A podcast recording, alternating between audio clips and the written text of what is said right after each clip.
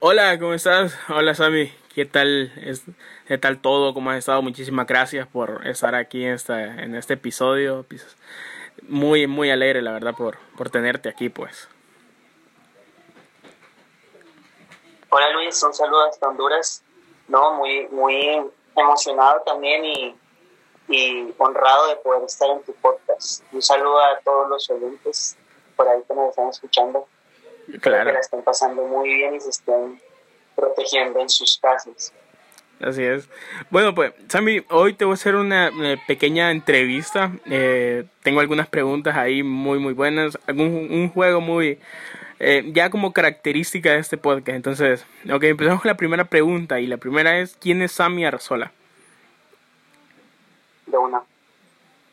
Bueno, Sammy, Sammy es un joven un joven común y corriente, así me considero yo, más allá de que eh, tenga como la responsabilidad y, la posición de ser un hijo de pastor, que creo que tú sabes eso, eh, me considero una persona normal, un joven común y corriente con, con pasiones como todo el mundo, eh, sueños, metas, problemas también.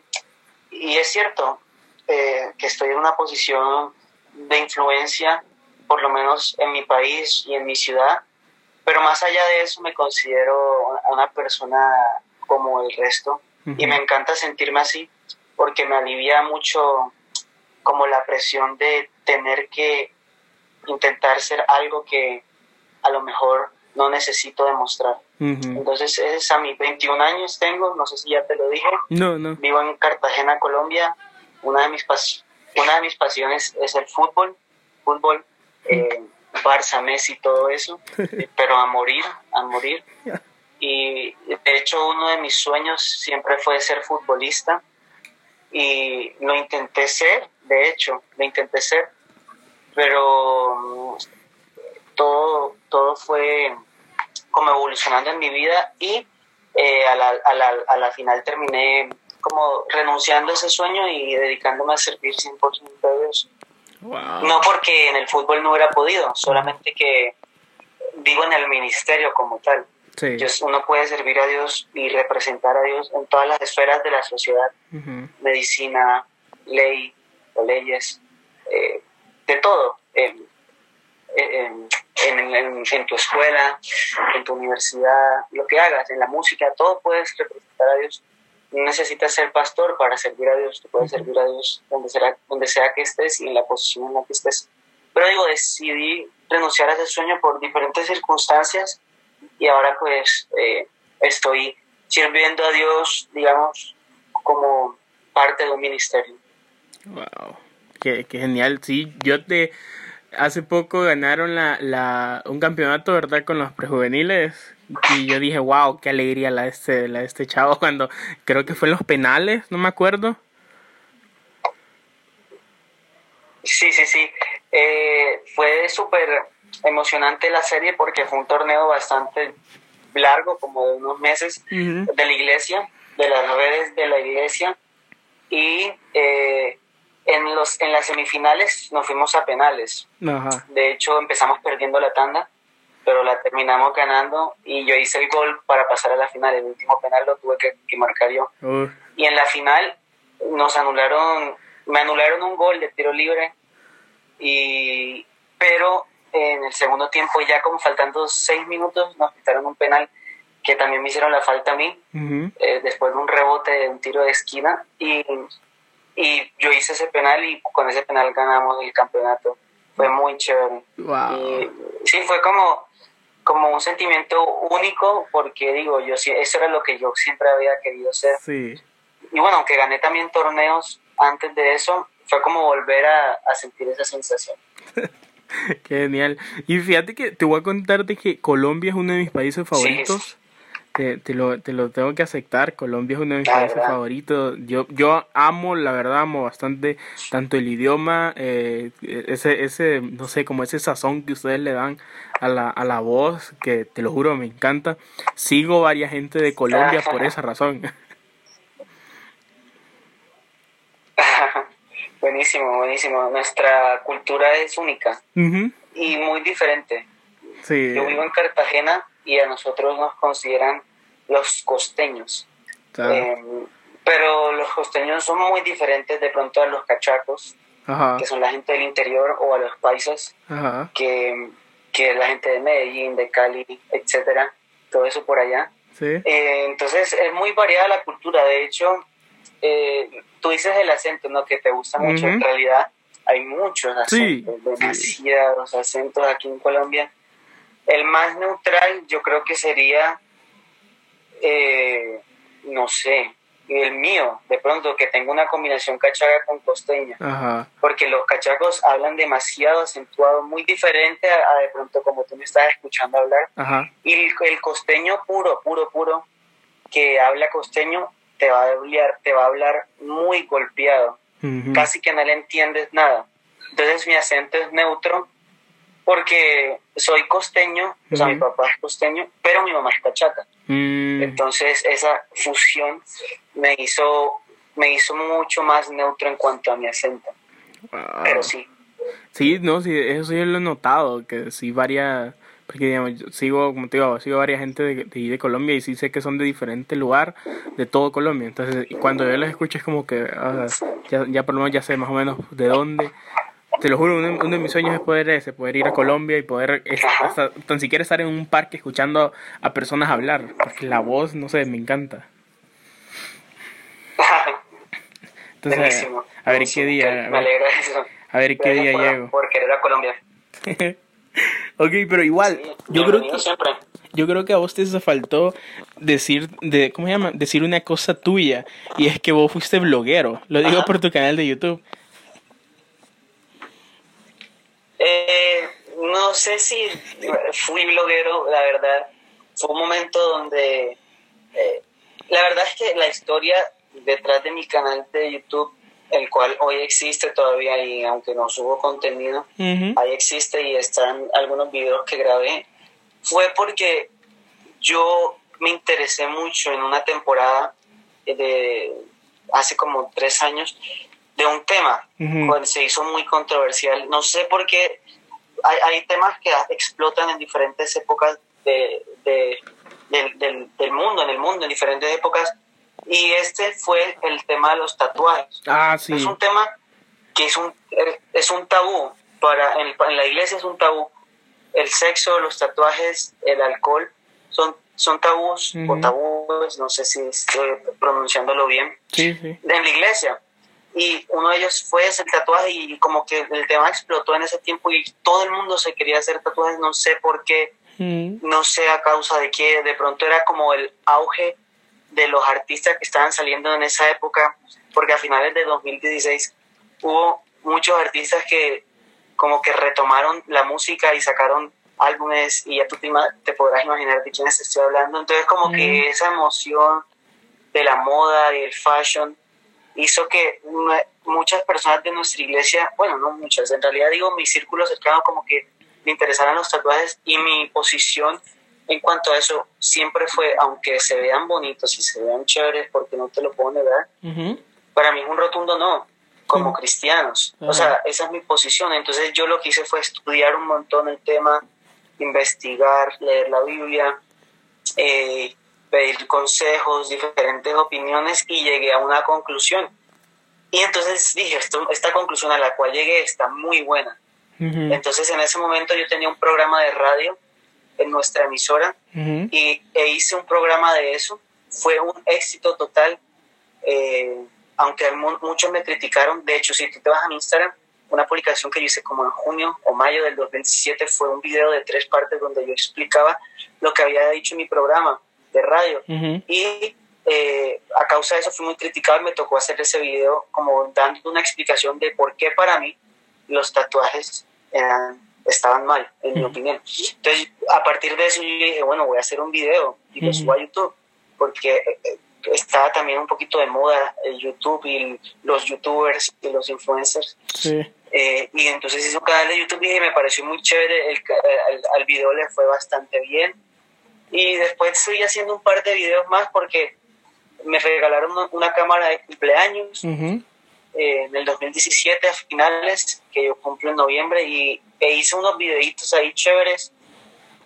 Fue como una, ¿cómo te digo? Como algo de una pasión de momento, la verdad no fue algo como en lo cual me quise dedicar por completo. Aunque mm, me gusta mucho el tema de los medios y de la creación de contenido y, por ejemplo los podcasts y eso me gustan mucho, los consumo mucho y, me gustaría retomar, ¿sabes? De pronto no como estilo blogger, pero sí quizá, no sé, de alguna manera generar contenido, porque me, me gusta mucho. Wow, qué genial.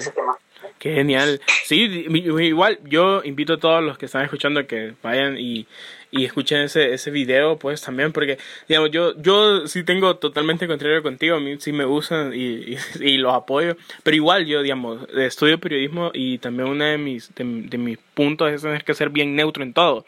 Entonces a mí me encanta también poder escuchar así todo cosas muy distintas pues, entre entre entre entre lo que hay. Entonces yo la verdad igual yo siempre trato de invitar a todos pues que puedan escuchar las dos partes de la moneda, los dos lados de la moneda, para que eh, así también ellos mismos puedan hacer su propia conclusión.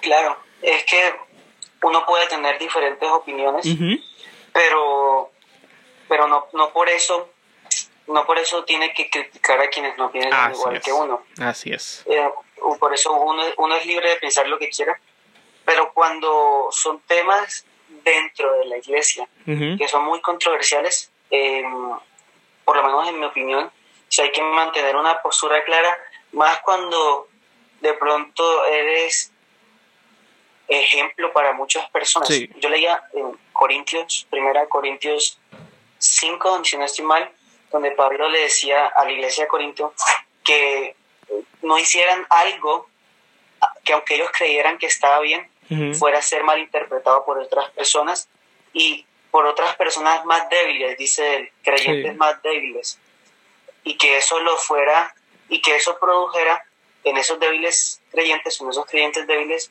como que cayeran en otras cosas. Y él hablaba de la carne en ese, en ese, en ese versículo, que lo puedes leer, lo pueden leer en casa, es muy bueno. Y lo que me hace a mí pensar es que aunque yo tenga de pronto opiniones abiertas a ciertos temas, o no, o lo que sea, yo no puedo hacer algo, o más bien, si hago algo, tengo que pensar en las otras personas que me están viendo. Porque si yo me hago un tatuaje, digamos, pongamos un ejemplo, me hago un tatuaje y nunca más me vuelvo a hacer uno, sino que me quise hacer ese porque me gustó. Pero una persona que me vea, quizá va a decir, ay, bueno, mira, Sammy se hizo un tatuaje, y yo me voy a hacer uno. Y qué tal que esa persona al final se convierta en un adicto hacerse los tatuajes y ya no pase solamente a hacer una moda o algo que le gustó, lo que pasa a ser una adicción, algo oscuro, feo, negro, y eso lo lleve a él a entrar en lugares que culturalmente por los tatuajes son atraídos a esos lugares, a esos espacios, a esas eh, como actividades. Entonces, o sea, de pronto mi pensamiento es demasiado profundo, pero así yo creo que debemos verlo. No, debemos verlo. Eh, no hacer caer a las personas. Y por ejemplo, eso mismo pasa cuando de alcohol se trata. La Biblia habla claro de que no hay que emborracharse, sino que seamos llenos del Espíritu Santo. Pero si yo me tomo una copa de vino, porque la gente me pregunta, bueno, emborracharse es el pecado, pero con una copa de vino yo no me emborracho. Vuelve y juega.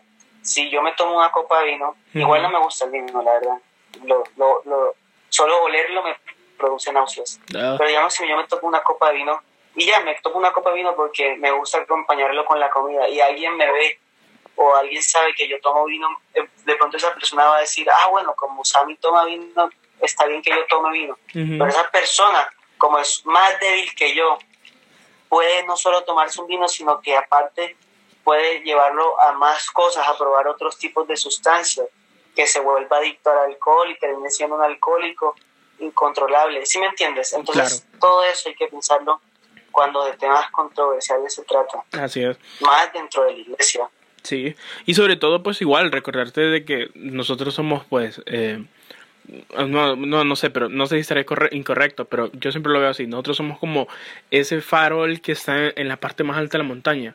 Hay tantos barcos en todo el mar que al primero que van a ver es aquel foco inmenso que está ahí al fondo. Y si nosotros los guiamos mal, van a ir a estrellarse y, van a morir. Pues. Entonces, tener nuestro punto sí está correcto, pero también eh, poder compartir ese punto y poder compartirlo de una manera responsable es aún mucho mejor. Claro, mira, y así, mira, y, y es cierto, porque Pablo dice también en ese mismo capítulo, si no estoy mal, que puedo hacer todo, pero no todo me conviene. Es el famoso, la famosa frase que fue usada en ese contexto del cual te hablé ahorita de Primera de Corintios 5, si mal no estoy. Y, y aunque algunas cosas no sean malas o no sean consideradas pecados en la Biblia, yo creo que tiene uno que abstenerse de hacerlas, por lo que tú dices, por lo que somos referentes de luz.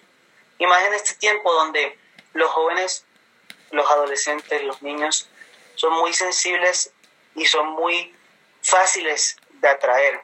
Y eso es bueno, pero también es malo. Malo por si de pronto eh, eh, no, eres, no, no ven en ti el ejemplo que necesitan ver. Y, entonces toca tener mucho cuidado, hay que ser muy sensible con todo, con todo eso. Por eso la, el tener una postura clara me parece lo mejor eh, en es que podemos hacer como personas influyentes. Así es. Y bueno, para ir cambiando, pues para que también la gente no, no diga que solamente es esto. Quiero que vos me contes una de tus mayores experiencias que has tenido como hijo de pastor. Porque, digamos, todos conocemos a un hijo de pastor y todo el mundo sabe de que un hijo de pastor en toda su vida algo siempre le sucede. Entonces, quisiera preguntarte eso a vos. ¿Qué, qué es una experiencia que vos digas, esta, esta me marcó? Y que sepas que obviamente fue como hijo de pastor. Una experiencia buena, dices. Sí, claro. Algo positivo. Bueno, eh, yo te decía al principio cuando me preguntaste quién era Samia Razola, y yo te decía que me considero una persona normal más allá de tener el nombre o el rótulo de una posición, porque eso a mí me da como la paz interior de que digo, yo no tengo que yo no tengo que tener la presión de intentar ser el hijo del pastor Arrazola y, tengo que ser bueno porque la gente me está viendo. Y si no soy bueno, entonces eso va a ser malo para la imagen de nuestra iglesia o de mis padres, qué sé yo. No, no, no. Esas expresiones nunca son buenas.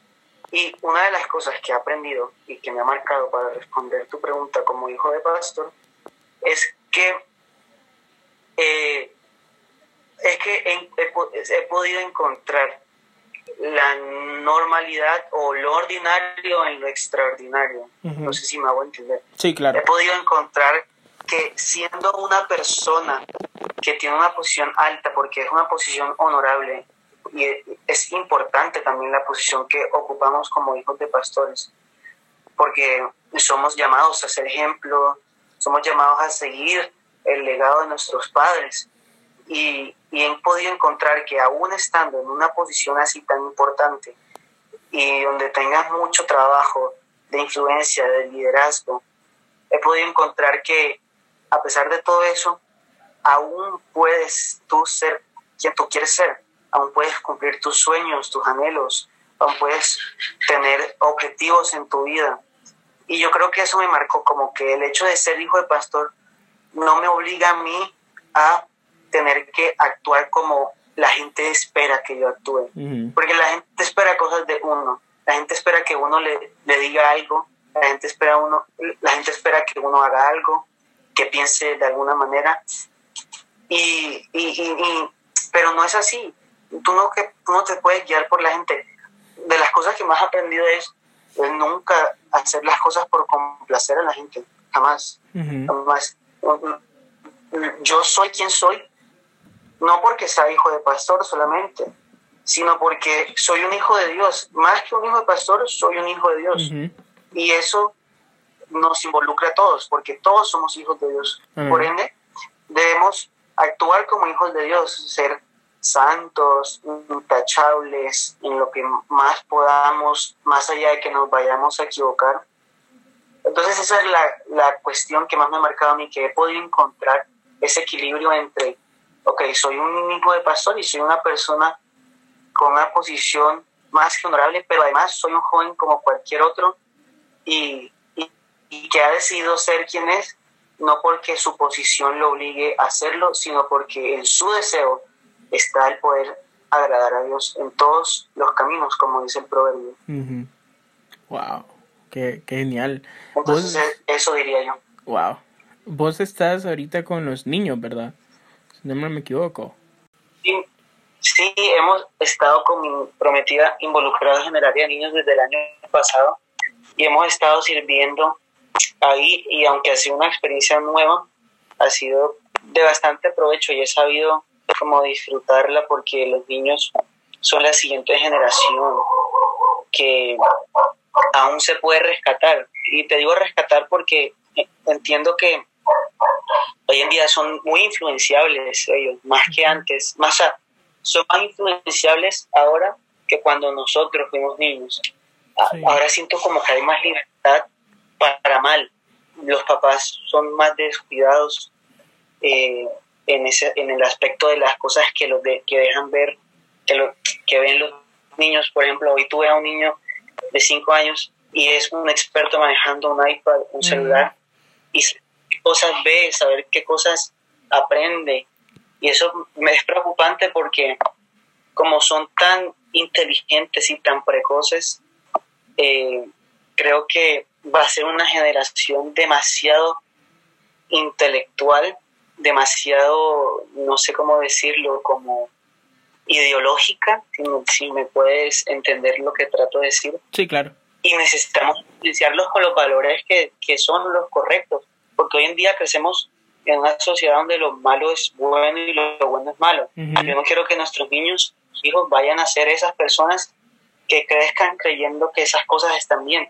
Por lo menos nosotros, aunque tenemos que soportar esas diferentes ideologías y valores que se han corrompido en nuestra sociedad, aún tenemos el conocimiento de realmente qué es lo que es malo y qué es lo que es bueno. Pero nuestros niños están en ese peligro de que nunca se van a enterar de lo que es bueno, si siguen siendo influenciados por sus maestros de colegio y por el internet. Entonces, me alegra mucho este que estemos haciendo esto con los niños y trabajar dentro del Ministerio de Niños. Eh, ha sido sin duda una experiencia más que edificante. Wow. Y, y de contame, ¿dónde te ves de aquí a unos cinco años? Uf, qué buena pregunta. Eh, primero que todo casado, porque ya no voy a casar el otro año, confiando en Dios. Eh, ¿Quién quita con de pronto ya con un hijo seguro? Eso. No, creo que sí. O sea, estoy completamente seguro que en cinco años sí. Y mm, me veo sirviendo a Dios, no sé de qué manera.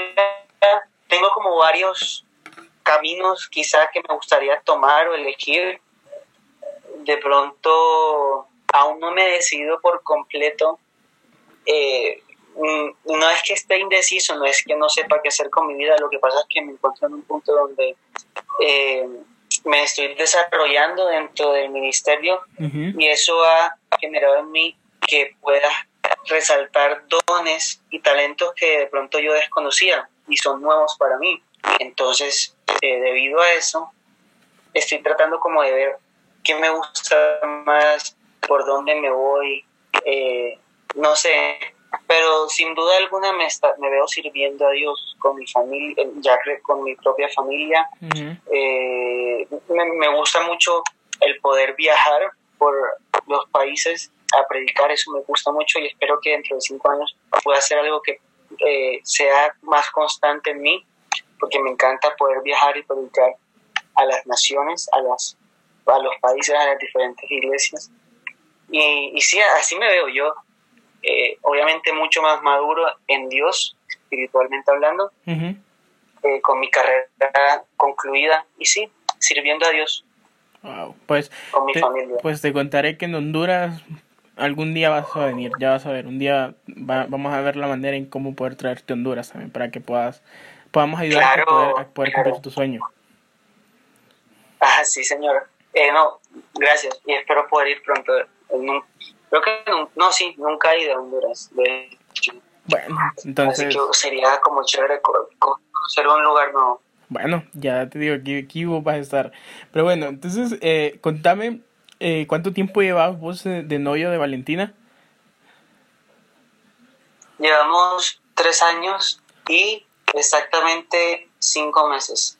Ayer fueron cinco, tres años y cinco meses. Wow. Y Entonces, Ajá. Sí, dime. No, dime, dime, dime. Y, bueno, te iba a preguntar, ¿y por qué esa, esa decisión de, de casarse tan jóvenes? Bueno, primero porque toda relación sana eh, me parece que no puede durar mucho tiempo, empezando por ahí.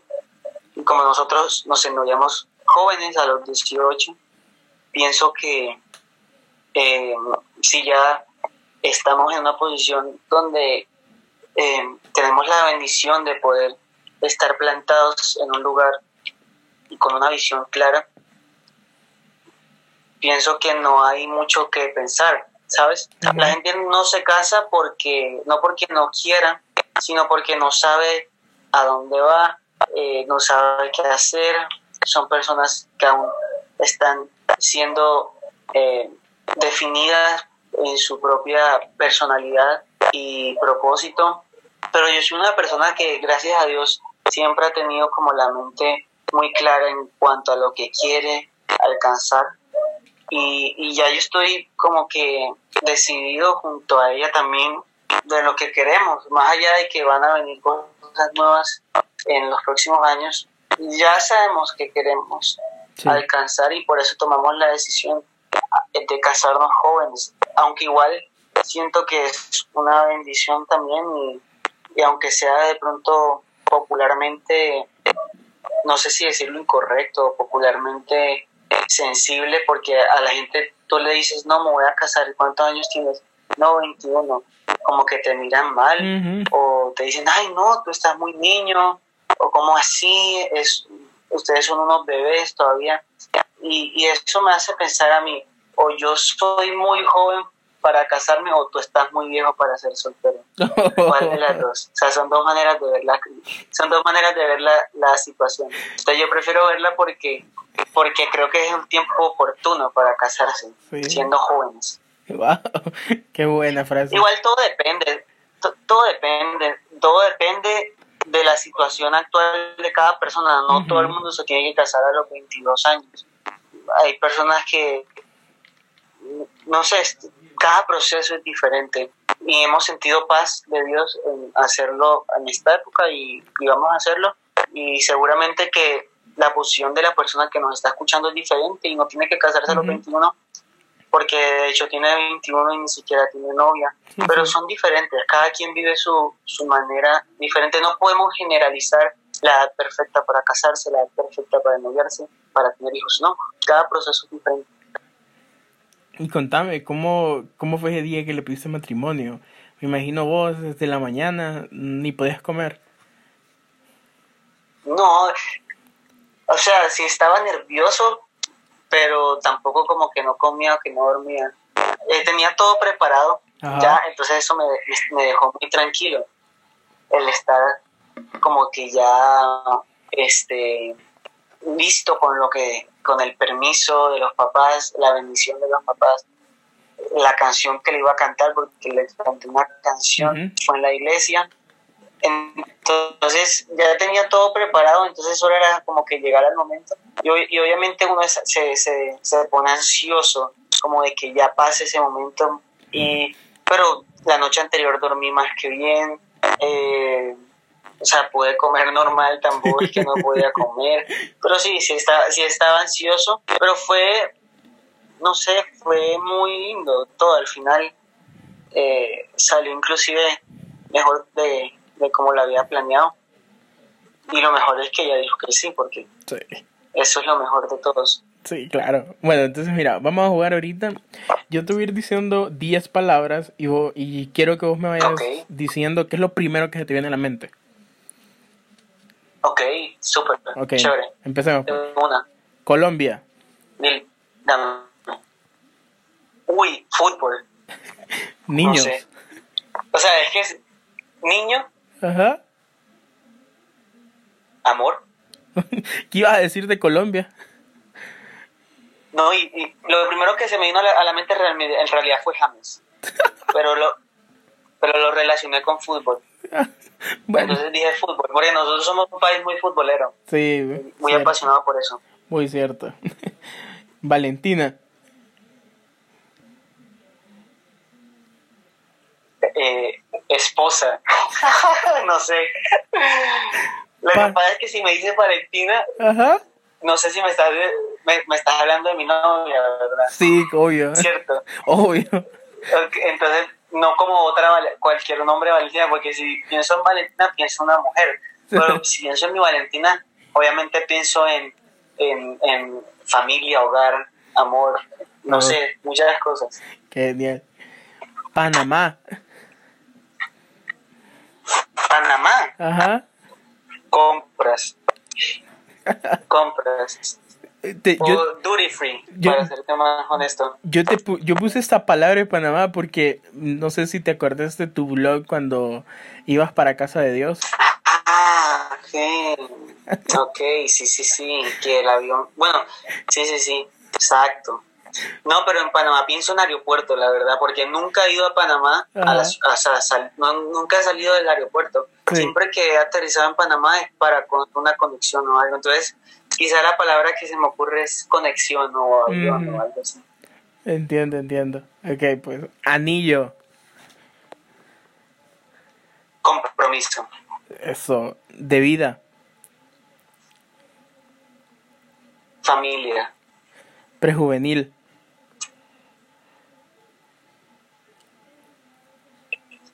Equipo. Jesús. Uy, amor, pasión. Comida. No sé, muchas cosas. Sacrificio. Comida eh, rica. Sammy. El mejor. No, mentira. Cuando pienso en Sammy, pienso en sencillez. Wow, ahí están las 10 palabras. De, verdad. 10 palabras que, que, yo las saqué de, de, de, tanto de tus redes como de lo que yo he visto de vos. Pues. Entonces, eso, eso es lo que vos Bueno, uy, qué buena, qué buen trabajo. me, me gusta, muy chévere.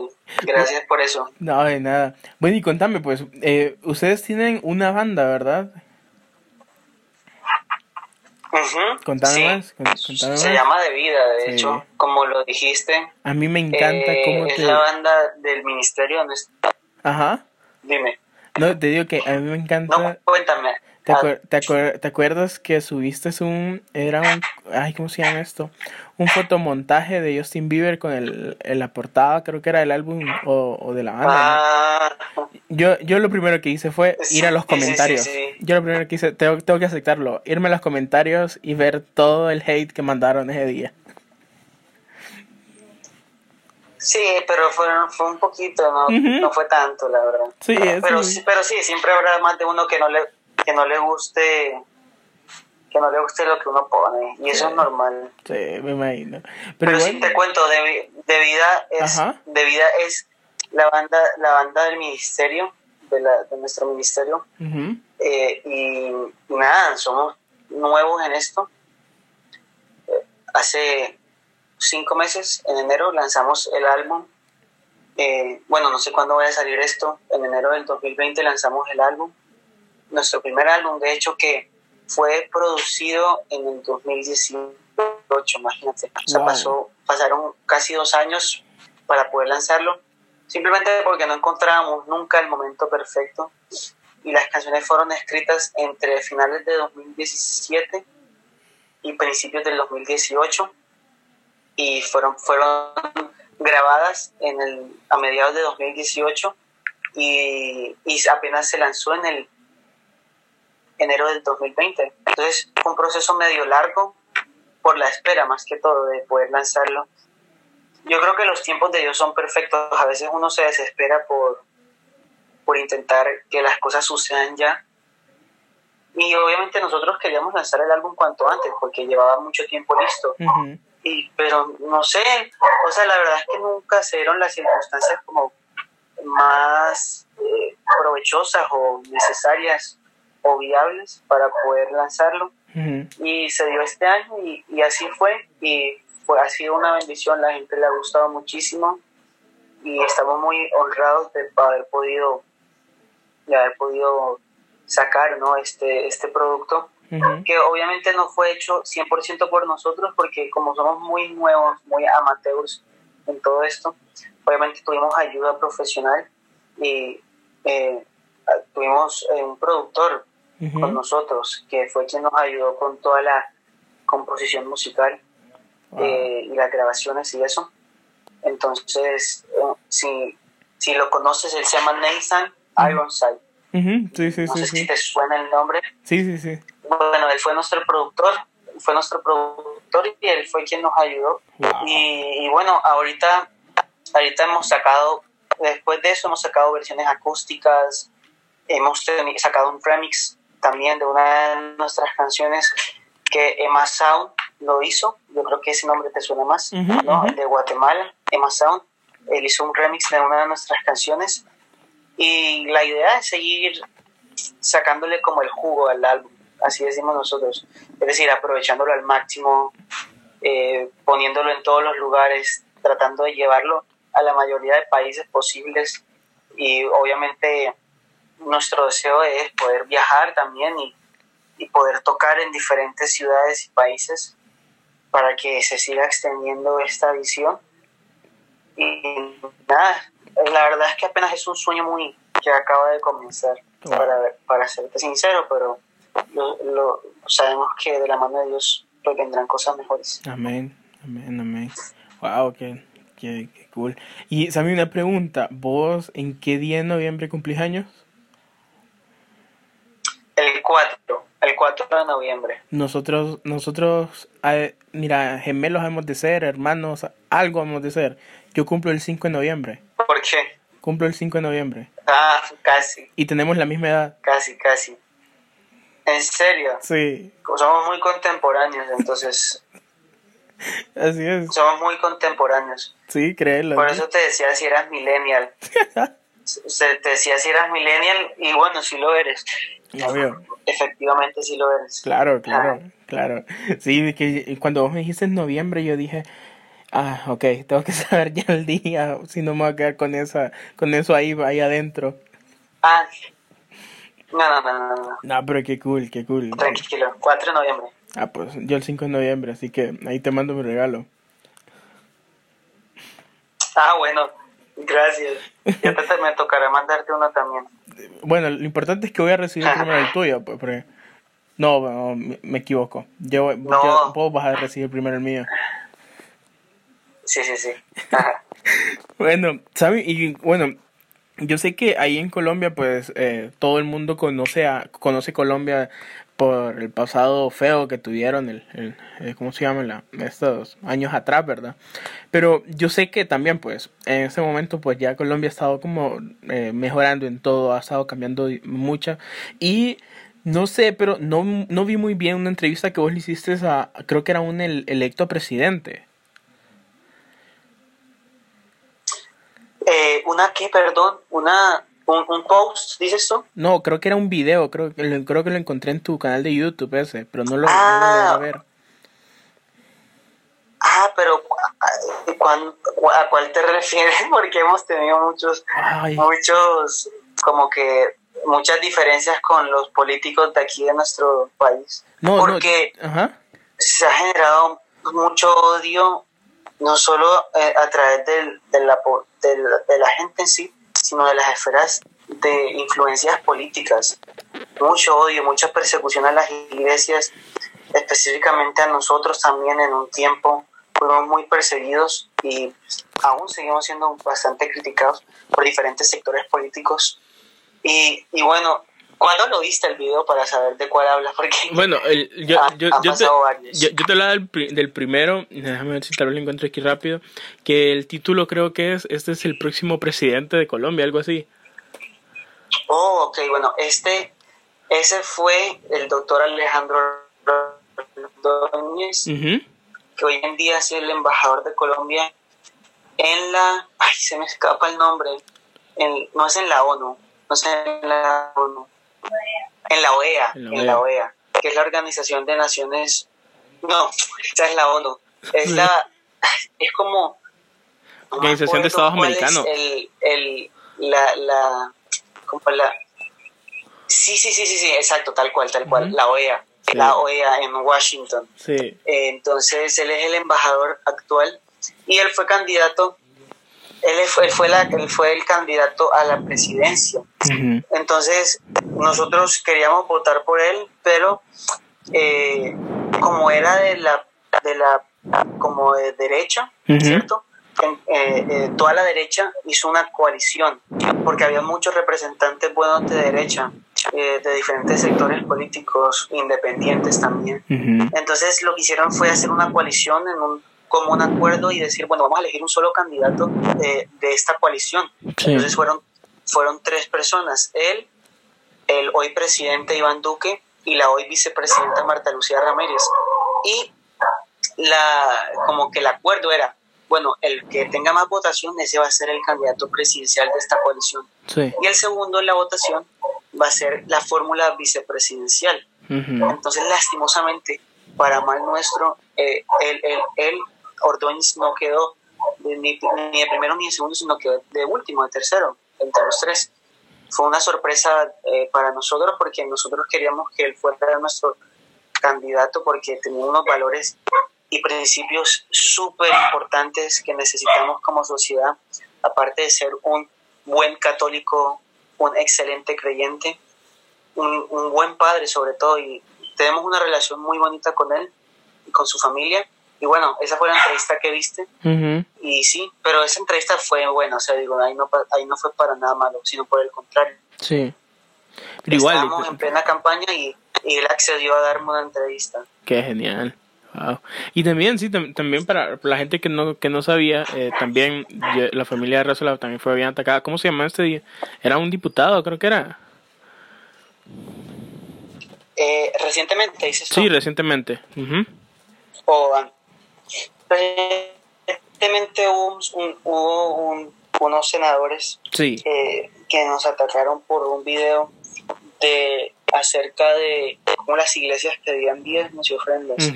Eh, y fue sacado bastante de contexto, como todos los videos que han sacado en nuestra contra, siempre son sacados de contexto, porque ese video específico que salió, simplemente como, como estábamos en cuarentena, inclusive nuestra ciudad entró en cuarentena antes que todo el país. Es decir, nosotros dos semanas antes de la cuarentena nacional ya estábamos en cuarentenados y ya se nos prohibía hacer eventos masivos. Entonces optamos por lo que todo el mundo está haciendo, que es los servicios en línea. Y, y mientras estábamos en ese proceso, nos conectamos a una transmisión en, en línea para una de nuestras oraciones, porque estamos en ayuno de oración y es en una de esas oraciones al final nuestros líderes le preguntaron a mi papá, pastor, ahora que no nos podemos reunir, ¿cómo podemos diezmar? ¿Cómo podemos ofrendar? ¿Cómo podemos dar las donaciones que constantemente dábamos y voluntariamente dábamos? Y obviamente mi papá aprovechó la transmisión para responder esas dudas. Obviamente la transmisión era pública y lastimosamente alguien que no debía escucharla la escuchó y nos criticaron por estar eh, recolectando diezmos en tiempos de crisis. Pero es lo que siempre las iglesias hacen. No, no, podemos impedirle a las personas que puedan ofrendar voluntariamente como lo hacen. Y por eso eh, optamos por esas soluciones y, y, opciones, más que todo eh, digitales, electrónicas, online, ya que no podemos congregarnos juntos. Y por eso fuimos criticados. Sí, sí, sí, yo estuve bien pendiente de eso y igual pues estuve, creo que comenté ahí en tu mismo post pues porque eh, sí me dio como esa, eh, ese, ese enojo pues porque dije, wow, esta gente viene, comenta y tal vez hay un trasfondo que, que se, se puede entender aún mucho mejor y, y esa gente solo viene pues y mira el pedazo del video y de, y de ese video pues saca todo público y, y empieza a hablar todo lo que quieren. Pero sí, sí lo... Sí no, y se hizo muy viral porque también la gente critica mucho la iglesia, critica mucho la iglesia porque eh, por, el tema de los diezmos, la plata siempre ha sido una señal o, un motivo más bien de crítica para la iglesia. Así es. Para los pastores, de que se lucran del dinero y se enriquecen de lavarle el cerebro a las personas y sacarles el dinero cuando la verdad nunca en la iglesia se obliga a dar. Simplemente se enseña los principios bíblicos y quien quiera voluntariamente dar o ser practicante de las ofrendas voluntarias lo hace y ya, y quien no, no. Y es, más, para tú estar en una iglesia no tienes que ofrendar ni diezmar. Simplemente, si no quieres darlo, puedes seguir asistiendo y, ya no pasa, y no pasa nada. Simplemente nosotros enseñamos los principios de Dios, lo que dice la Biblia, y quien quiera adoptarlo, pues lo adopte y quien no, no. Entonces siempre ha sido como mucha motivo de crítica ese, ese tema. Sí, sí, sí, sí, lo entiendo y sí, pero bueno, es lo que nos toca. Eh, yo siempre he dicho, pues si vamos a estar pues en, en posiciones así, alguna decisión o algo, o tal vez hasta eso, porque es una decisión de, de años, una decisión que, que, que la gente ofrenda pues desde hace años, aún así, pues aún aquí al siglo XXI va a ser muy criticado. Sí, total. Sí, aquí en Honduras llegó, te, lo acepto, aquí en Honduras llegó ese, el video y todo. Vi comentarios de personas aquí hondureñas que, que, que, comentaron sobre eso, pues igual, pues yo en los que podía comentar comentaba y les decía, entiendan bien todo. Igual después cuando vos, cuando vos hiciste el post, eh, ya colocaba el link para que dijera, ok, lean esto, miren.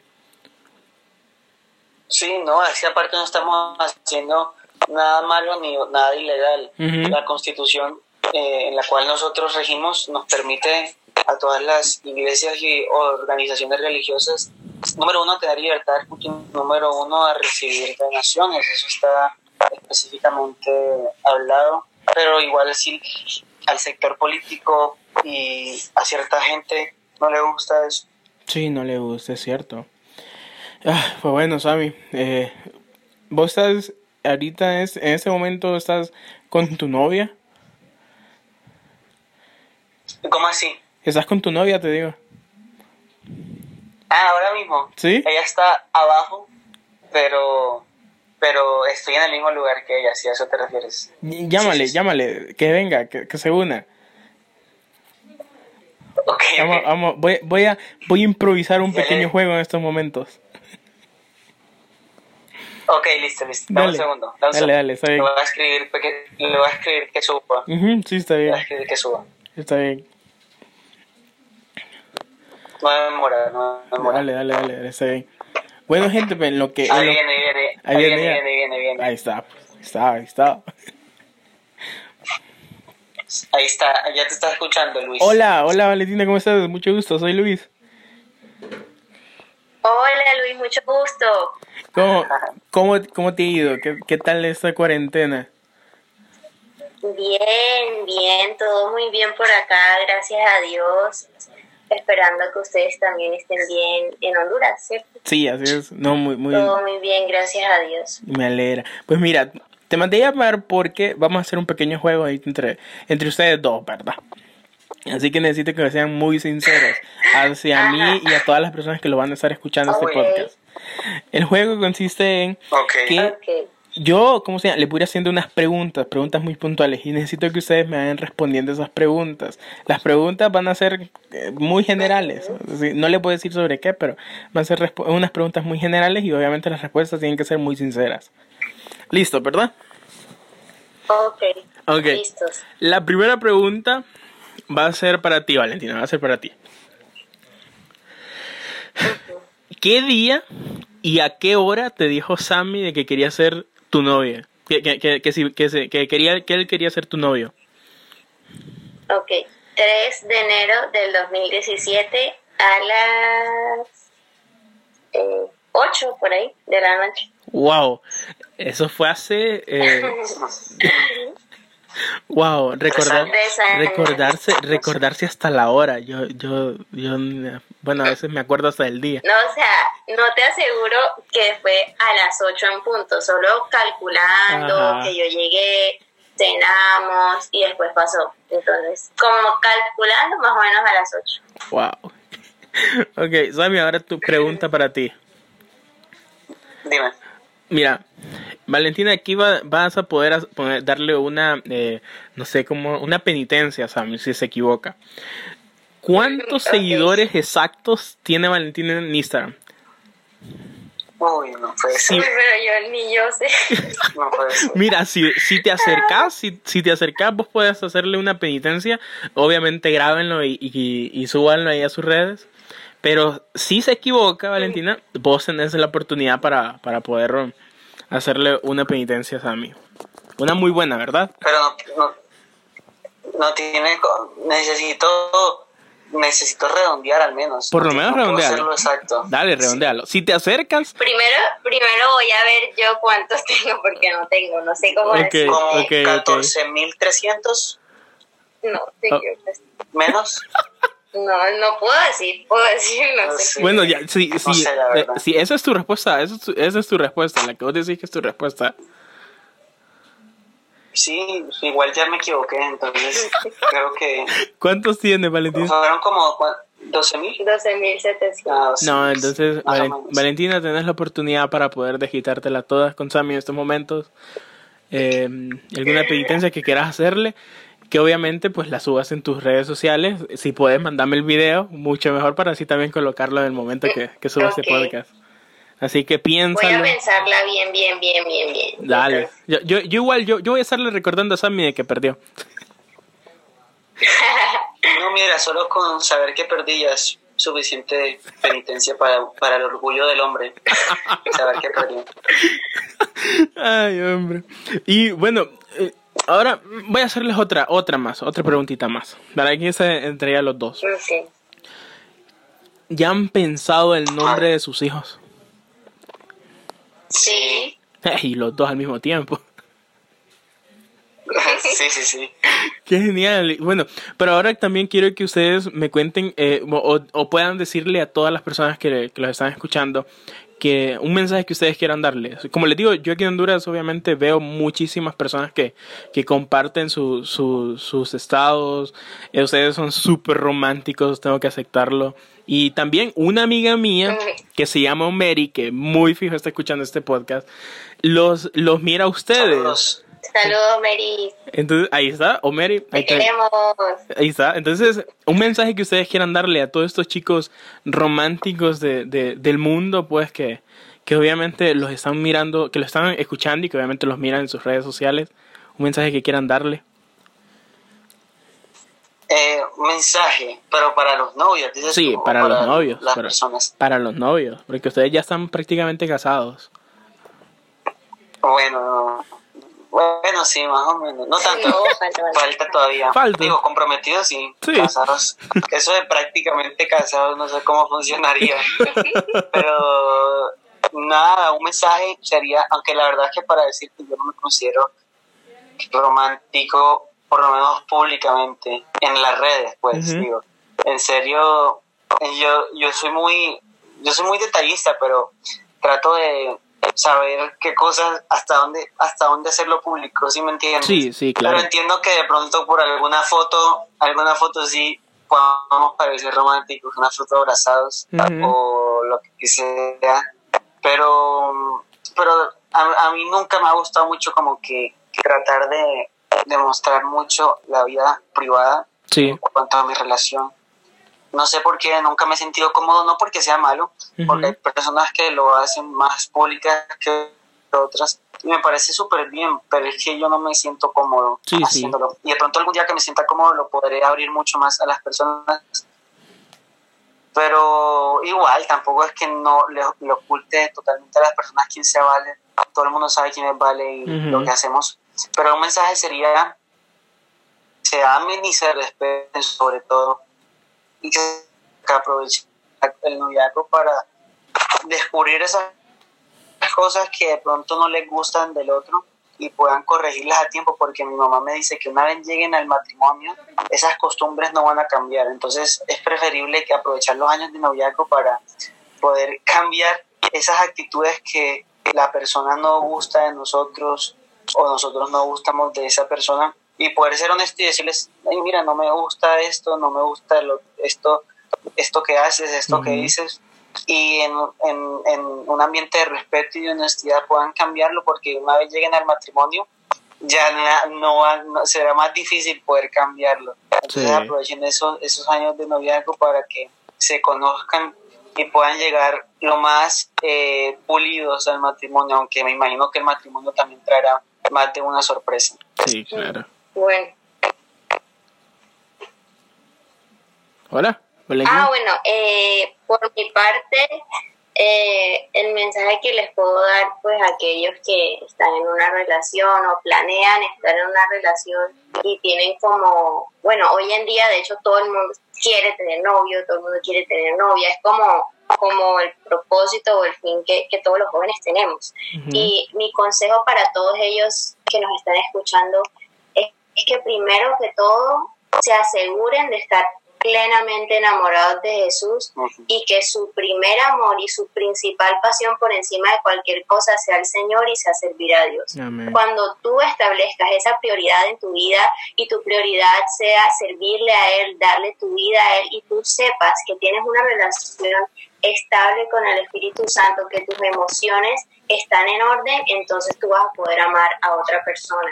Yo siempre digo que si tú no te aprendes a amar a ti mismo y si tú no amas a Dios con todo tu corazón y no tienes el amor de Dios en tu corazón, tú jamás vas a poder amar a alguien más. Porque cuando decidimos estar con alguien más, eh, no es solamente porque, ay, me parece lindo, me parece linda y chévere tener novio y para las cosas lindas, sino también cuando decidimos estar con alguien es para respetar a esa persona, es para amar a esa persona, para valorar a esa persona.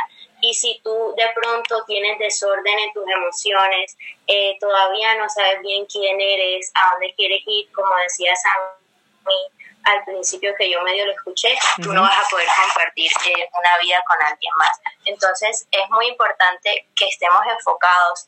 Y yo siempre digo, cuando tengo la oportunidad, que yo jamás, o sea, yo nunca busqué tener un novio, o sea, sí, y no lo digo para quedar bien, de verdad que no, si ustedes le preguntan a mis papás, que son los que más me conocen a mí desde pequeña, ellos les van a decir que yo nunca fui de que, ay, de que, de que, de que quiero tener novio, que el novio por aquí, que el novio por allá, o sea, obviamente sí, me gustaban niños, o sea, en el colegio, como a todo el mundo, pero nunca fui de, de eso. Y yo digo que eso Dios lo ve, o sea, cuando tú, tú no andas buscando, las cosas te llegan. O sea, yo no busqué ser novia de Sammy, ni yo lo busqué a él, ni, ni yo dije, ay, no, me va a quedar el, me va a dejar el tren, o, yo vi a mis amigas todas ennoviadas, o, o, o, con sus cuentos, como se dice acá en Cartagena, y yo también tengo que, que tener novio, no. O sea, yo nunca tuve esa postura. Yo siempre cuando me convertí realmente, que fue a los 13 años, o sea, conozco al Señor desde que estoy muy pequeña, pero a los 13 años fue que yo le entregué mi vida, o sea, que yo tomé la decisión por mi cuenta de servir al Señor. Cuando yo lo hice, yo decidí, o sea, enfocarme en Él. Y yo me acuerdo que yo fui a mi encuentro, hice mi academia, todo el proceso que hacemos en la iglesia. Y sirviendo al Señor, yo conocí a Sammy. O sea, yo no estaba haciendo otra cosa yo lo conocí a él sirviendo a Dios. ¿Y qué estaba haciendo él cuando lo conocí? Sirviendo a Dios también. Entonces, cuando, cuando tú buscas cumplir tu propósito, tú vas a encontrar esa persona con la cual cumplir ese propósito. Como Sammy decía en una entrevista que, que le hicieron hace poco, eh, nosotros no creemos en la unión de individuos, nosotros creemos en la unión de propósitos. Nosotros creemos que Dios no es que tenga una persona específica para ti, porque si tú tomas una mala decisión, que entonces ya te quedaste sin nadie, no, así no es. O sea, Dios tiene un propósito compatible para ti. Entonces, primero que todo, conoce tu llamado, tu propósito y, y no, no te vayas tan profundo de, ay, ¿cuál será mi llamado? No, o sea, simplemente enfócate, o sea, mira qué te gusta hacer, a dónde quieres ir, eh, de una manera sencilla y busca una persona o, o fíjate en una persona que tenga los mismos intereses y, y puedan hacerlo juntos. Entonces ese sería mi consejo, un poquito largo, pero espero que, que les sirva. No, totalmente, wow, eh, gran consejo la verdad y, y pues sí, eh, aquí en Honduras pues muchos jóvenes em, toman el gran error pues de que se ponen de novios y todos y después aparecen con un embarazo y, y tal vez ese embarazo empieza a arruinar todas las relaciones que, que no solamente relación de pareja sino que relación hasta de amigos familia y muchas veces estas personas o llegan al suicidio llegan a abortar y son situaciones muy feas pues por la decisión de, de no esperar por la decisión de, de, decir no es que primero quiero el novio después voy después voy a buscar a, a Dios entonces sí, pero no. Tremendo, sí, así es, totalmente, Luis. Pero bueno. Gracias por el tiempo y por la entrevista. No, hombre, gracias. Gracias a ustedes, en serio, mil, mil gracias. Eh, gente, ahí está, Sammy y Valen, eh, muchísimas gracias. Eh, sé que este podcast pues, va a ayudar a muchísimos jóvenes más, va a encender algo nuevo y, y, obviamente vamos a estar orando por ustedes. Esperamos muy, muy pronto tenerlos aquí en Honduras. Vamos a ver cómo logramos después de esta cuarentena que puedan venirse, pero de que se vienen, se vienen los dos. Sí, ojalá que sí. Ojalá que sí. Un saludo a todos. Muchísimas gracias, a ti, por, este espacio que me permitiste al final compartir. De verdad lo aprecio mucho y espero que hayamos sido de bendición para todos los que nos escucharon. Claro, claro, sé que sí. Bueno, entonces sí, muchísimas gracias chicos, Dios los bendiga, cuídense. Saludos allá a Colombia, saludos a todos. y, y nos vemos pues. Chao. Bye.